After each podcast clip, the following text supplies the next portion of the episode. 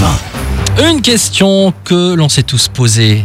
Question existentielle, pourquoi le pastis 51 se nomme comme ça, pastis 51 Bah, c'est vrai que Bah souvent oui. je me lève le matin et je me C'est dis ça, tiens, oui. pourquoi En le buvant, 51? d'ailleurs. Voilà, au petit-déj. En Au buvant mon pastis, je me dis pourquoi il s'appelle pastis 51 Eh bien, il se nomme ainsi car son histoire est liée à la loi sur la consommation d'alcool en France. En 1915, il est interdit de consommer des boissons à base d'anis. En 1922, la loi est levée, mais en 1938, le degré d'alcool ne doit pas dépasser 45 degrés. Pendant le gouvernement de Vichy, le taux d'alcool autorisé passe à 16 au maximum, et ce n'est qu'en 1951 que les boissons alcoolisées retrouvent une certaine liberté pour euh, les degrés autorisés.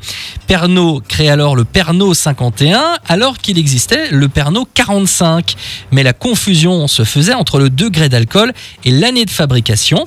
Alors en 1954, le Pernod 51 devient le Pastis 51 qui est aujourd'hui donc le fameux petit jaune qu'on boit dans le sud de la Ah, France. D'accord, d'accord. Bon, bah voilà, cet été, quand vous euh, prendrez l'apéro sur la terrasse avec vos potes, vous pourrez dire En fait, euh, tu Voilà, c'est sais, ça. euh, pourquoi C'est lié euh, à la loi sur l'alcool, euh, 51. C'est le gouvernement Vichy, tout ça, tout ça. Voilà, c'est cela.